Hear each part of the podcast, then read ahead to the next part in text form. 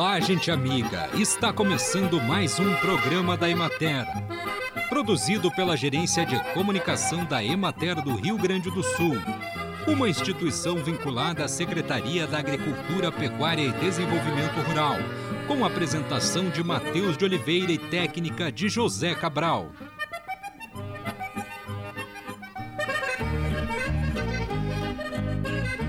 O morango pode ser consumido cru ou após o preparo de diferentes formas em pratos doces e salgados. Faça um delicioso frappé batendo no liquidificador o morango congelado com leite e sorvete de creme.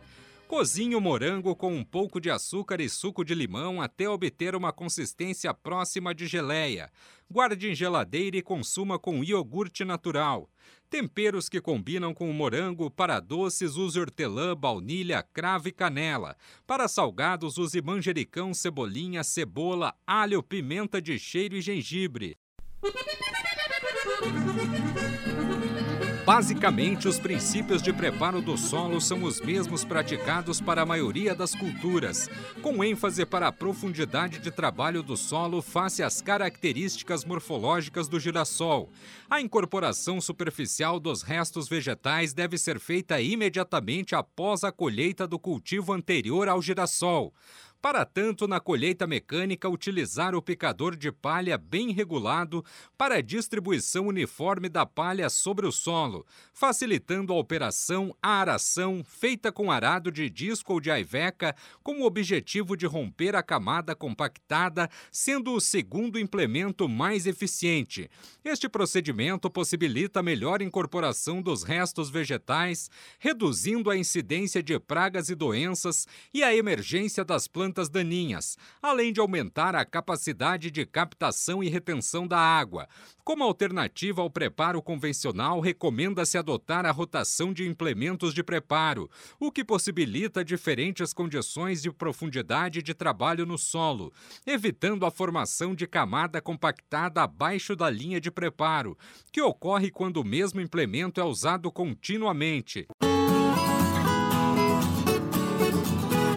Acompanhe agora o panorama agropecuário. Nas regionais da Emater de Bagé, Pelotas, Soledade e Caxias do Sul, as lavouras de milho reagiram com a volta da umidade proporcionada pelas chuvas. Na de Bagé, os cultivos em estágios mais avançados se beneficiaram com as chuvas de 25 e 28 de novembro na fronteira oeste. Em São Borja, a semeadura já foi finalizada e a cultura está predominantemente na fase de enchimento de grãos nos 8 mil hectares cultivados. Em Manuel Viana, produtores finalizaram a aplicação de herbicidas e adubação nitrogenada, e alguns realizam a aplicação de fungicidas. A população de cigarrinha do milho, que atacou no início do desenvolvimento da cultura, diminuiu a zero após as chuvas mais intensas. Em São Gabriel já foram semeados 65% da área de 3 mil hectares previstos e os produtores monitoram a presença de cigarrinha e lagarta do cartucho. Na campanha segue o plantio do milho, beneficiado pelas chuvas. As áreas implantadas em meados de novembro germinam e é bom um estande de plantas. Os produtores preparam a aplicação de fertilizantes nitrogenados em lavouras com plantas entre 4 e 6 folhas. Na região de Pelotas, os agricultores aproveitaram a umidade do solo e aceleraram a implantação das lavouras de milho. O total semeado chega a 52% da área estimada de 54.535 hectares de milho para grãos e de 15.975 hectares para silagem. As lavouras estão na fase de desenvolvimento vegetativo com bom estande de plantas livres de invasoras e sem presença de pragas e doenças. Na de Soledade, o retorno da umidade do solo favoreceu os cultivos.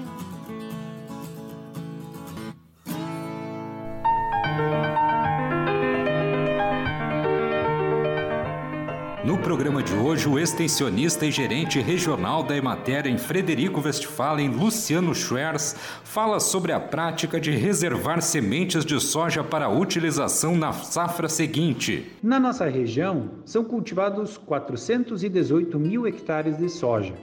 Muitos agricultores realizam a prática de reservar sementes salvas, ou seja, guardar parte da sua produção de grãos para produzir sementes que serão implantadas no ano subsequente ou na próxima safra. Esta prática é uma prática legal regulamentada por lei. Para isso, você precisa fazer o cadastro de sementes salvas. Um cadastro rápido, fácil e que é feito anualmente nas áreas que são destinadas à produção de grãos para a semente. Basta você procurar um escritório da Emater ou acessar o site do Ministério da Agricultura, junto com a nota de compra das sementes. Ou seja, se você comprou sementes certificadas com nota fiscal, fez a implantação, você tem 45 dias para realizar este cadastro. Lá você vai então postar a nota de compra e também identificar a área onde está localizada esta semente implantada. A partir disso, você estará cadastrado e legalmente amparado para reservar suas sementes. Lá no mês de março ou no período da colheita, você vai colher a produção e guardar parte desta semente para usar no ano subsequente.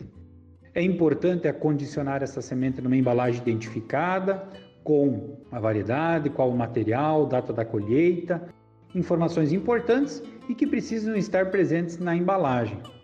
Também, junto com a sua semente salva, você deve de guardar a nota fiscal de compra da semente do ano anterior e o cadastro de semente salva.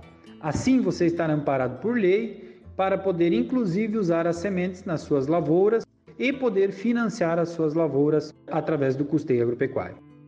Estas orientações são muito importantes para que você não perca esse prazo inicial de cadastro de 45 dias e para que você esteja legal quanto ao armazenamento destes grãos. Para mais informações, procure os escritórios da Emater da nossa região. Os nossos colegas estão todos preparados, aptos a auxiliar você na realização do cadastro das sementes. E não se esqueça, é muito importante guardar sementes de alta qualidade. Na safra que está passando, nós desenvolvemos, junto ao CESURG em Sarandi, um conjunto de várias análises de sementes e detectamos muitos problemas de germinação e vigor associados com a baixa qualidade das sementes. Por isso, antes de fazer a implantação, o uso destas sementes, é recomendado, é essencial fazer uma análise de germinação e de vigor. Assim, você terá garantia da implantação de uma boa lavoura. Conversamos hoje com o extensionista Luciano Schwerz. Um ambiente que possa garantir presas antes mesmo do cultivo ser instalado e a manutenção de flores de diversos grupos de plantas o ano todo podem ser importantes estratégias de controle biológico. Neste sentido, sistemas agrícolas diversificados ou mesmo a manutenção da vegetação espontânea cumpre um papel fundamental na formação desta equipe de inimigos naturais.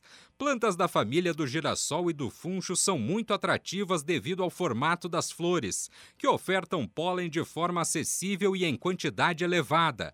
Já outras, como a fava, além de enriquecer o solo por proporcionar a fixação de nitrogênio, ainda possuem nectários extraflorais localizados em outras partes da planta, sendo assim atraente mesmo no período vegetativo.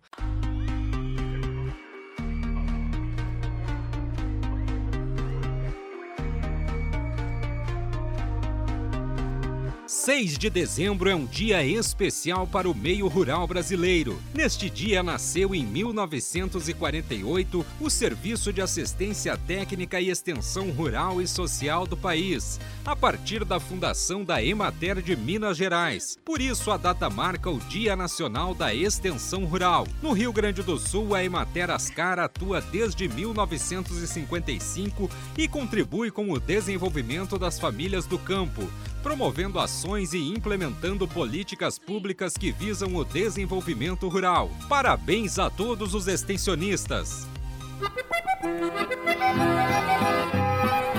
E assim encerramos mais um programa da Emater.